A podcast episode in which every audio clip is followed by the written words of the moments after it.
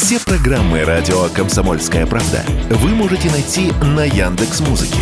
Ищите раздел вашей любимой передачи и подписывайтесь, чтобы не пропустить новый выпуск. Радио КП на Яндекс Музыке. Это удобно, просто и всегда интересно.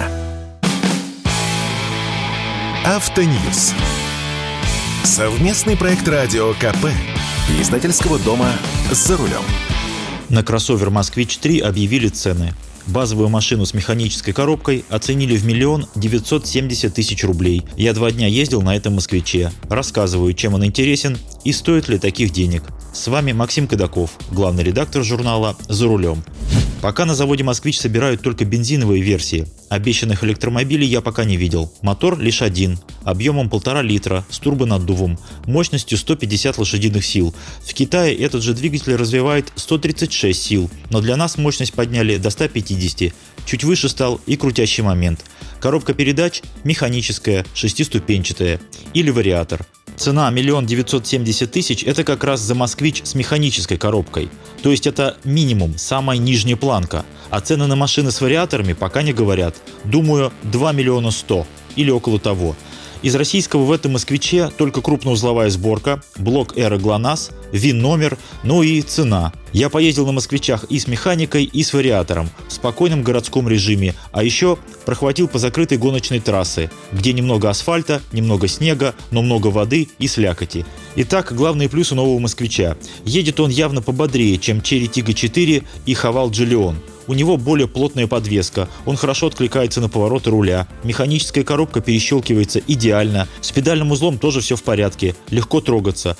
Короче говоря, динамичная езда не проблема. Многих пугает вариатор, но и он настроен хорошо. Принципиальное его отличие от японских вариаторов Джатка, такие ставят на Рено, на Лады, на Ниссаны, и от вариаторов Айсин, заключается в том, что у него нет гидротрансформатора. Роль гидротрансформатора играет пакет фрикционов, примерно как в коробках DSG. Поэтому трогается «Москвич» бодро, без характерного для многих вариаторов и автоматов гидравлического провала. Конечно, вариатор не любит перегрева, жестких пробуксовок, заездов на бордюр, и на бездорожье все-таки лучше вариатор Джатка с гидротрансформатором, который позволяет увеличить крутящий момент. Но кто полезет на «Москвиче» на серьезное бездорожье? Привод-то у него только передний. Полноприводной трансмиссии нет и не будет, поскольку его не имеет и Jack GS4, которым по сути является «Москвич».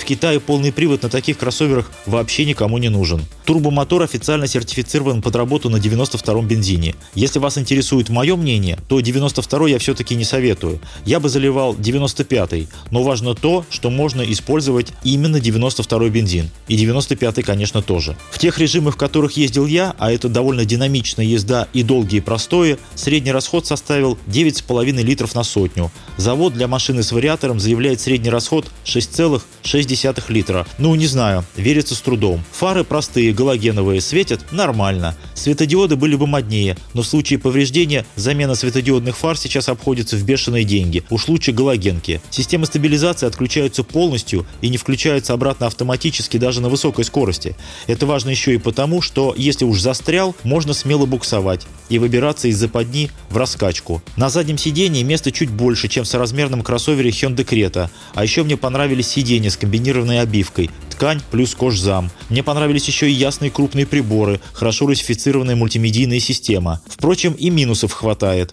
У «Москвича» слишком жесткая короткоходная подвеска. Это машина для хороших дорог. Реальный клиренс под пластиковой защитой двигателя всего 155 мм. Я замерил. Если поставить более высокопрофильные шины, будет 170 мм. Но даже у Весты Кросс клиренс больше. Руль регулируется только по высоте. Регулировки по вылету нет. Понравится не всем. Еще хуже, что нет обогрева сидений, руля и лобового стекла. То есть машина не подготовлена к зимним условиям эксплуатации.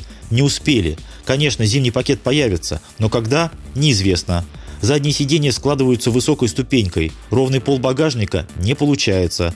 Мотор работает очень тихо, но мне не понравилась слабая шумоизоляция колесных арок по которым барабанит пескоструй и вода из луж. Пока предусмотрено лишь пять цветов кузова – белый, серый, черный, красный и голубой. Наконец, пока что нет более дешевого атмосферного мотора 1.6 мощностью 108 лошадиных сил. Разговор о нем был, но когда появятся такие машины и появятся ли вообще, неизвестно. Конечно, главный недостаток москвича – это цена. Ее вообще-то можно назвать рыночной, поскольку примерно столько же стоит Хавал Джиллион и Cherry Tiggo 4 Pro. Но вы-то наверняка ждали более доступный отечественный автомобиль, которым когда-то и был «Москвич». Конечно, «Москвич» будут приобретать, но частных покупателей, обычных автомобилистов, среди покупателей будет не очень много, потому что за эти деньги можно подобрать и другие автомобили, от бэушных японок до новых машин из Китая. Думаю, что львиную долю продаж, по крайней мере на первом этапе, будут составлять государственные и прочие распределительные продажи по разнарядке для чиновников средней руки, в каршеринг, в такси. Только в московском регионе около 150 тысяч таксомоторов, которые нужно обновлять каждые 3-4 года.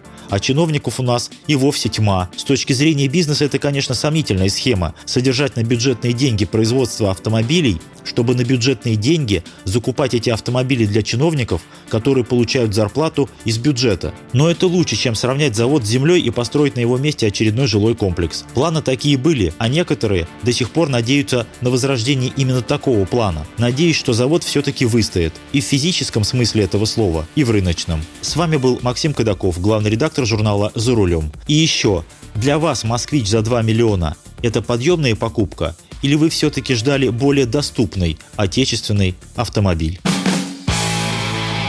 Автоньюз. Совместный проект радио КП. Издательского дома «За рулем».